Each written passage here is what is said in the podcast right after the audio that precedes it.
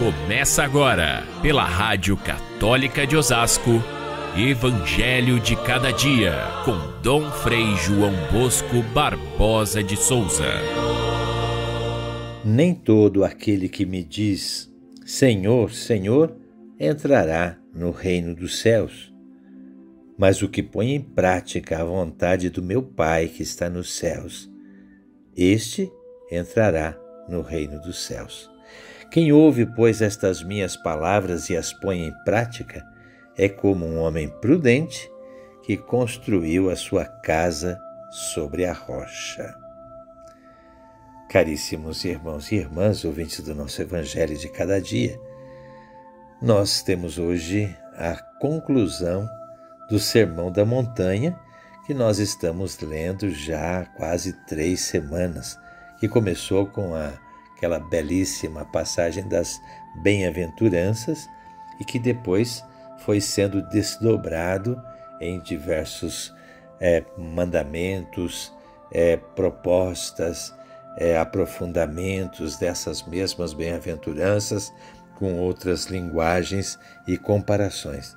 E que termina neste dia de hoje com o trecho que nós lemos em São Mateus, é, que é um texto que aponta para a, o final da nossa vida, o momento em que nós vamos prestar contas a Deus. Este último trechinho, ele diz que tudo aquilo que foi dito no Sermão da Montanha é o nosso salvo-conduto para entrar no céu, é o nosso passaporte para o céu. E quem põe em prática estas minhas palavras de Jesus, esse entrará no reino dos céus. Essa afirmação tão séria de Jesus, tão importante para nós, nós queremos um dia entrar no céu, nós queremos participar da eternidade feliz com Deus. Esta afirmação, ela vem cercada de alertas. Primeiro, não basta dizer Senhor, Senhor para entrar no reino dos céus. Esta expressão Senhor, Senhor seguramente faz alusão às orações litúrgicas em que a gente diz Senhor, isso e aquilo, Senhor, Senhor. É, Para muita gente, basta ir na igreja, participar da liturgia, rezar, e aí já tenho o meu caminho garantido para o céu. Não. Jesus diz que esse momento da liturgia, claro, ele é muito importante, porém, ele tem uma consequência na vida cotidiana é colocar em prática na vida cotidiana a vontade do Pai. É esse que é o passaporte definitivo. Senão, só é, dizer Senhor, Senhor, só ir na igreja não salva ninguém. Aliás, Jesus explicita ainda mais essa ideia, dizendo, fazendo uma, uma, uma alusão Há muitos que chegarão nessa última hora e dirão: Senhor, Senhor, mas nós é, rezamos na, na, na igreja, nós fizemos milagres, olha, nós expulsamos demônios, olha, nós fizemos tanta coisa em teu nome. E a resposta de Jesus, a resposta do Senhor nessa hora do julgamento será tão cruel. Ele vai dizer: Olha, nunca conheci vocês estavam lá dentro da igreja. Olha que alerta sério é esse que Jesus nos faz. Estavam dentro da igreja e, aliás, tem igrejas aí que fazem expulsão de demônios, tem igrejas que fazem milagres. Isso é o documento? Não, não é aí. O que é o passaporte para o céu é apenas colocar em prática, é fazer, é colocar na vida cotidiana estes mesmos ensinamentos de Jesus. Aí que está a seriedade da coisa. E para que isso fique ainda mais claro, Jesus faz a comparação entre as duas casas. Aquela construída sobre a rocha é aquela que permanece mesmo com o passar dos tempos, mesmo com as enchentes e tempestades, mesmo com as intempéries da vida, e aquela que é construída sobre a areia, ela se destrói na primeira enchente qual que é a, a, a lógica que existe entre essas, essa comparação das duas casas. É que as dificuldades da vida, essas existem para todos.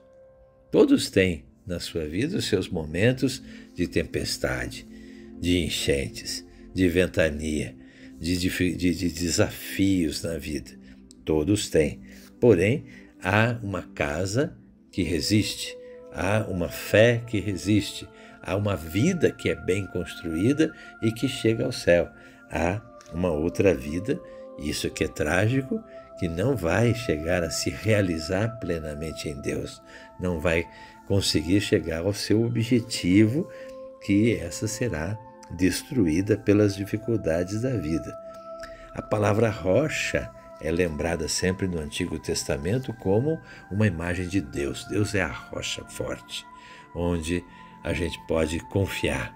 Muitas vezes até a própria montanha, este é o sermão da montanha, a montanha era um sinal de Deus, porque um sinal de estabilidade, de solidez, de força. A rocha do Novo Testamento é Jesus Cristo. É, ele é a pedra que os construtores rejeitaram, mas se tornou a pedra angular. Portanto, a casa construída sobre a rocha, a gente sabe que é essa casa sólida que tem os seus fundamentos em Jesus Cristo e no Evangelho. Já a areia é a cultura que passa, é, são as modas que vêm e que vão, são as ideias que ora tomam conta da humanidade e daqui a pouco viram espuma, viram fumaça, não servem mais para nada. Assim, tem tantas coisas na vida da gente que eram tão importantes e hoje não valem nada. Outras coisas que hoje nos parecem ser essenciais, mas que no passado não tinham nenhum valor, mas que no futuro também não terão. Isto é areia. Agora, o que permanece desde o início até o final dos tempos, isso é a solidez da rocha de Deus que nós devemos ancorar nessas verdades a nossa fé, não nos modismos de cada tempo. A gente pode comparar a casa com uma família. Por que, que certas famílias permanecem firmes até o fim, bem constituídas, com seus alicerces, com seus as pessoas que são geradas ali, os pais, os filhos, os avós, uma família sólida e outras famílias não conseguem se manter. Será que estas têm mais dificuldades que aquelas? As dificuldades, segundo o, a visão do Evangelho de hoje, são as mesmas. As mesmas dificuldades que aconteceram nesta família que se manteve firme são as mesmas que acontecem em outras famílias que se desfazem. Onde que está a diferença? Em colocar em prática a vontade de Deus. Isso é que faz a diferença. Então, o casamento se mantém ou não se mantém, uma vida religiosa, uma, um sacerdócio se mantém ou não se mantém, dependendo da maneira como se coloca em prática a vontade de Deus. Assim, se conclui esse, esse ensinamento do Sermão da Montanha, Jesus dizendo que estas palavras das bem-aventuranças até aqui. Estas palavras colocadas em prática são a nossa, o nosso caminho de salvação. Vale a pena a gente ler e reler este Sermão da Montanha que resume de forma tão bonita o ensinamento de Jesus. Agora, no final tem uma observação que o povo começou a fazer a respeito do ensinamento de Jesus, dizendo que Jesus falava com autoridade. Não era que nem os doutores da lei, não era como aqueles intérpretes da lei que ficavam só explicando as palavrinhas da lei. Jesus fazia de vez em quando uma referência ou outra a um profeta, a uma lei, mas ele era alguém que falava de coração livre, ensinava uma sabedoria autêntica, tão mais verdadeira que o povo então se admirava e dizia: esse não é igual os rabinos, igual aos doutores da lei que só repetem como um papagaio as leis para a gente decorar. Ele, esse ensina de fato com sabedoria. É esse Jesus que começa a atrair as multidões e assim terminando esse discurso do, da montanha, nós vamos passar para o segundo grande discurso de, de, de Jesus em São Mateus, que é o discurso missionário, a partir da semana que vem nós vamos estar já junto com as multidões que estão acompanhando essas palavras sábias de Jesus. Fiquem todos com Deus. Até amanhã, se Deus quiser. Você ouviu, pela Rádio Católica de Osasco, Evangelho de Cada Dia, com Dom Frei João Bosco Barbosa de Souza.